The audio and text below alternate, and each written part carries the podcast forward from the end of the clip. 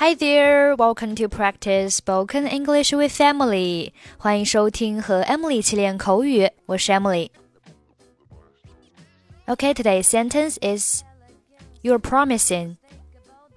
You are promising. You are promising.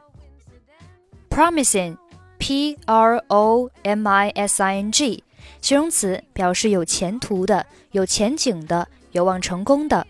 可以用来形容某人，也可以用来形容某物。比如说，他自毁前程。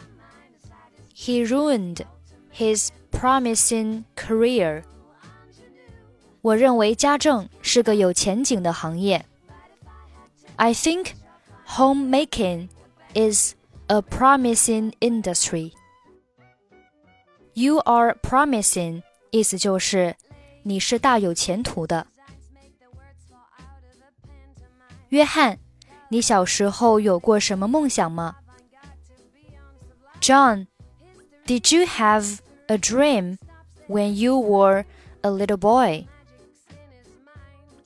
当然有了，我曾梦想长大后做一名飞行员。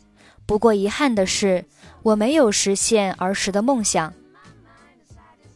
Of course I did. I dreamed to be a pilot when I grow up but unfortunately, I didn't realize it. 我也是如此。我小的时候曾梦想做一名伟大的科学家，但现在却只是一个普通的办公职员。I had the same experience with you. When I was a little boy, I dreamed to be a great scientist. But now you see, I'm just a common office clerk. 好了，忘记这些吧。对了，Steven，你目前有什么实际的梦想吗？Okay, forget about that. Steven, do you have some practical dreams at present? 有啊。 现在我在努力学习英文，我想成为一名翻译。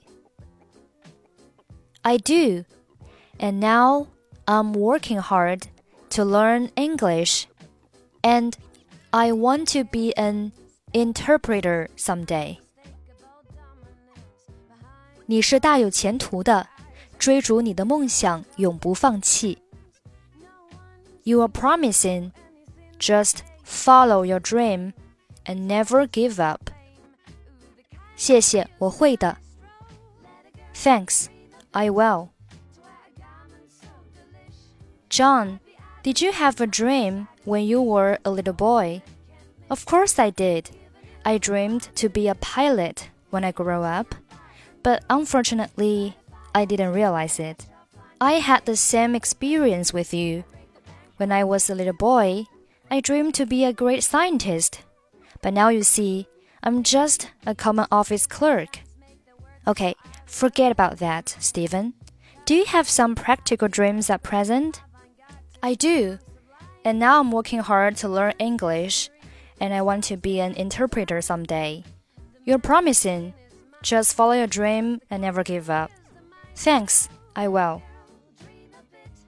Okay, that's it for today. 获取节目完整文本，欢迎关注微信公众号“英语主播 Emily”。I'm Emily. I'll see you next time. Bye bye.